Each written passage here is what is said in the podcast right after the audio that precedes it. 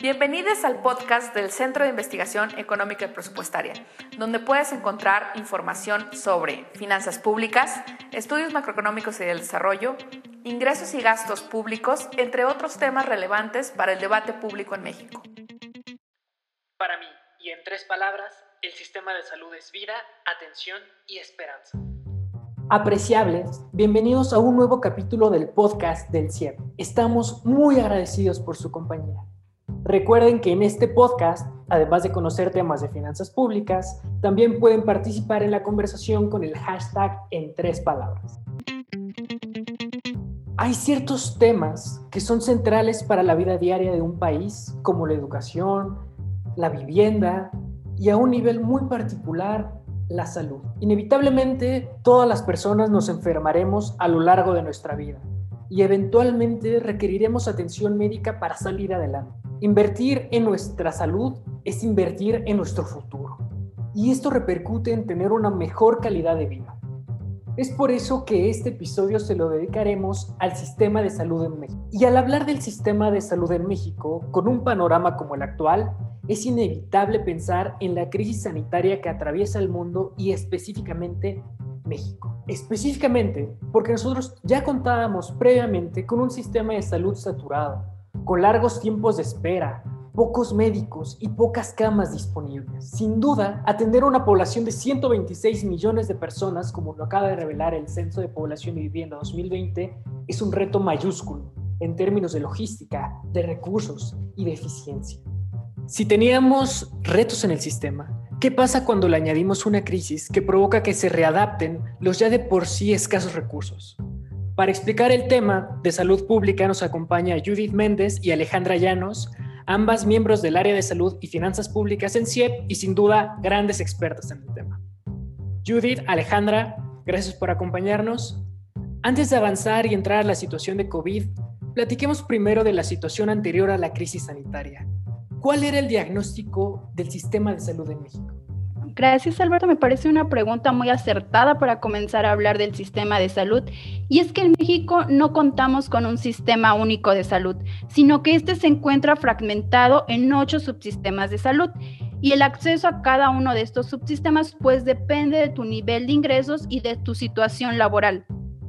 Si, por ejemplo, si tú eres un trabajador del sector público, pues estarás afiliado al ISTE Asimismo, de acuerdo con tu institución de afiliación, tienes acceso a diferentes paquetes de servicios. Voy a hablar en, los extremos, ¿no?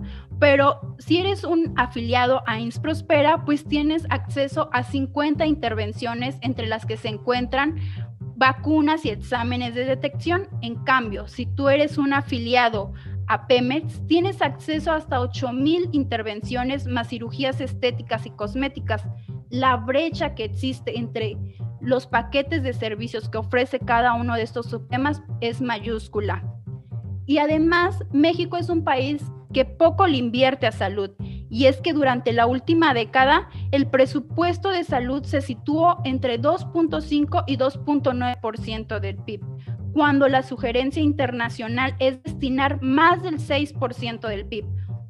Y en CIEP es un tema del cual hemos hablado demasiado. Es por ello que en 2018 se realizó una investigación sobre el tema universal de salud donde se exponen muy, de forma muy completa los retos de cobertura y financiamiento, así como el avance de la cobertura universal de salud. Muchas gracias Alejandra. Y yo creo que los contrastes que mencionas acerca de los diferentes subsistemas es simplemente no. Esta fragmentación podríamos pensar que cuando llega COVID se vuelve una situación muy delicada para sostener. Eh, la pandemia por COVID-19 ha puesto en evidencia que en México tenemos un sistema de salud con muchas oportunidades de mejora. En específico, en el tema presupuestario, al destinar, como ya lo comentaba Ale, eh, la mitad de lo que sugieren organismos internacionales. Evidentemente, esto se refleja en los recursos físicos y humanos con los que se puede hacer frente a esta pandemia. Solo por poner un ejemplo, en la última década el número de camas se contrajo a la mitad por debajo del promedio de países de la OCDE e incluso de países de ingresos bajos. En términos de cobertura universal, estamos hablando de que hay más de 20 millones de mexicanos sin afiliación a alguna institución o programa de salud, que hay paquetes de servicios diferenciados y que los recursos económicos con los que cuenta cada subsistema son diferentes. Lo que mencionas es muy importante, mucho más en una situación como la actual, que tanto dependemos del sistema de salud. Esta urgencia se ve reflejado en el gasto del gobierno. ¿Cuántos recursos destinamos para salud en México? Por ejemplo, países como Suiza, Alemania, Noruega y Dinamarca destinan más del 9% de su PIB. Argentina destina más de 7%, Chile y Costa Rica más de 6%, y con estimaciones eh, propias de CIEP hemos llegado a la cifra de más de 5 puntos del PIB, al menos para poder avanzar hacia una cobertura universal. México destina la mitad de este presupuesto, aproximadamente 2.7% del PIB. Recordemos, en nuestro primer episodio comentábamos con Héctor Villarreal que el paquete económico para el 2021 iba a ser uno de los más complejos y que deberíamos tener las respuestas presupuestales necesarias para el enorme reto que se nos presentaba. ¿Hubo algún cambio para mejorar el sistema en 2021? Bueno, Alberto, pues el presupuesto de 2021 presenta demasiados retos y uno de estos retos es la creación de Insabi. Y es que el gasto por afiliado es el, sufrió la caída más pronunciada, pero esta contracción pudo haber sido mayor si no es por los recursos que se tomaron del Fondo de Salud para el Bienestar. Se tomaron hasta 33 mil millones de pesos de este fondo que tiene la intención de brindar y dar atención a las enfermedades de alta complejidad, como lo son la atención de VIH y de diferentes tipos de cáncer. El tomar recursos de este fondo compromete la atención de estas enfermedades Asimismo, pues este presupuesto de 2021 se concentra en la creación de plazas, más de 18 mil plazas, pero estas plazas no eliminan el déficit que México presenta en esta variable. En ese sentido, vamos a pensar que gastar más recursos en salud por sí solo no mejora las situaciones del sistema. Si podemos hacer este supuesto, ¿Cómo se podría mejorar el sistema sin necesariamente inyectarle más recursos al presupuesto que para 2021 de facto ya está aprobado? Claro, Alberto. Mira, creo que esa es la pregunta. Eh, en términos del sistema de salud, las mejoras se pueden enlistar en gobernanza, instituciones, combate a la corrupción, uso de infraestructura que actualmente no se utiliza, compras consolidadas y transparentes, estas, eh, estas intervenciones se han puesto en práctica en otros países y la estimación indica que por estas mejoras en eficiencia se podría tener un ahorro entre 20 y 40% del presupuesto total para salud. Pero, de nuevo, si tienes un presupuesto sumamente bajo, estos ahorros van a estar en función de tu presupuesto original. No vas a lograr duplicar tu presupuesto a raíz de estos ahorros. Ahora, esto nos lleva eh, básicamente a dos puntos. Primero es que necesitamos necesariamente invertir más y también invertir mejor. Empecemos por cómo podríamos invertir más. Esto es todo un reto, no nada más en el sistema de salud mexicano, sino un reto mundial para poder hacer frente a la transición epidemiológica actual, a, a realmente atender los padecimientos que se presentan ahora en la población y que no son los mismos que hace años. Una opción de corto plazo es vincular los recursos de los impuestos especiales, IEPS, a la salud, es decir, estamos hablando de IEPS al alcohol, a alimentos de alto contenido calórico, a bebidas saborizadas y al tabaco para el sistema de salud. Para esto eh, aprovecho para comentarles que hay toda una investigación en la página al respecto. Sin embargo, pues también se necesitan explorar otras fuentes de financiamiento. Por el segundo lado, ¿cómo podremos invertir mejor? Aquí hay que considerar herramientas de priorización explícita, por ejemplo, ofrecer un paquete de servicios para la población que sea de calidad, que considere las enfermedades con mayor incidencia en el país y aquellas que representan el mayor gasto de bolsillo para la población. Aquí también los invito a consultar una investigación sobre la cobertura y los costos del Fondo de Protección contra Gastos Catastróficos, ahora el, el Fondo de Salud para el Bienestar. Al inicio mencionábamos que invertir en nuestra salud es invertir en nuestro futuro. Y en este caso, tal parece que simplemente no estamos invirtiendo a nivel nacional lo suficiente, pero no por eso las personas no dejan de ir al doctor, no dejan de comprar medicinas, no dejan de invertir en ellos mismos. ¿A cuánto equivale el gasto de bolsillo de las familias en salud? Esta es una excelente pregunta, Alberto, porque es una de las formas de relacionar el impacto que tiene el gasto público en el bolsillo de los hogares. eh, mira, la sugerencia es que el 80% del gasto en salud de un país corresponda a gasto público y solo el 20% a gasto privado, que es donde se incluye el gasto de bolsillo.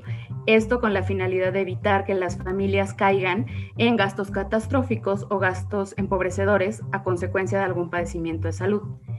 En México la composición está a la par. 52% es gasto público y 48% gasto privado que en México pues mayormente es el gasto de bolsillo. De nuevo, con las diferencias que hay en la población de acuerdo a su afiliación. Por ejemplo, en promedio, una persona afiliada a los servicios médicos de Pemex sí cumple esta composición. 80% de su gasto total es público y solo el 20% es gasto de bolsillo. Pero en la población más vulnerable, pensemos en una persona que tiene eh, bienestar, el gasto de bolsillo llega a superar el gasto público disponible por persona. Muchas gracias, Judith. Ahora, Alejandra, yo creo que todos estamos conscientes de que el trending topic actualmente es las vacunas para aliviar la situación de COVID-19 en el país. Y dentro de este tema tan importante, creo que es muy necesario detenernos a pensar cómo se van a financiar esas vacunas que todos esperamos poder recibir lo más pronto posible. Bueno, Alberto, creo que sí, este es el tema, las vacunas, y pues la información con la que contamos es muy limitada. Lo que nosotros sabemos es por las conferencias matutinas, donde se mencionó que se contempla un presupuesto de 35 mil millones de pesos para finales de 2022 cubrir a 116 millones de mexicanos. Sin embargo, este financiamiento de las vacunas no va a provenir de recursos recurrentes, tampoco de una reasignación dentro del sistema o del gasto público, sino del Fondo de Salud para el Bienestar, que como te mencioné, este fondo atiende padecimientos de alta complejidad y seguir tomando recursos de este fondo, pues puede hacer que las familias incrementen su gasto de bolsillo, como bien lo mencionó Judy. Ahora, Judy, Alejandra, yo sé que estos últimos días, meses, toda nuestra atención se ha volcado hacia COVID-19. Pero en el CIEP tenemos muchas investigaciones sobre muchos otros temas igual de preocupantes en el sistema de salud. Y vamos a enfocarnos en, por ejemplo, qué pasa con todas las demás enfermedades que se tratan en el sistema, pero que ahora en día tal pareciera que desaparecieron. Eh, la caída en los servicios preexistentes de salud es algo que nos preocupa. Eh, de acuerdo con, los datos de la Secretaría de Salud, al primer trimestre de 2000, al primer semestre de 2020, las consultas eh, de primera vez y las consultas por seguimiento cayeron casi a la mitad respecto a las consultas brindadas en 2019. Esto es relevante debido a que esta interrupción en los servicios preexistentes puede tener consecuencias de largo plazo por el lado de la detección de enfermedades crónicas, del seguimiento del tratamiento de estas enfermedades y de mantenimiento de la cobertura, por ejemplo, de las vacunas. Eh, además, en términos porcentuales, las mayores caídas fueron en consultas de salud bucal y salud mental, un tema eh, prioritario en esta pandemia. Eh, algunas recomendaciones para mantener los servicios preexistentes de salud se orientan al uso de telemedicina y a definir un paquete de servicios que no pueda ser interrumpidos como vacunas y seguimiento de enfermedades crónicas. Aquí, de nuevo, el tema presupuestario vuelve a ser relevante para poder afrontar estos retos en los siguientes años.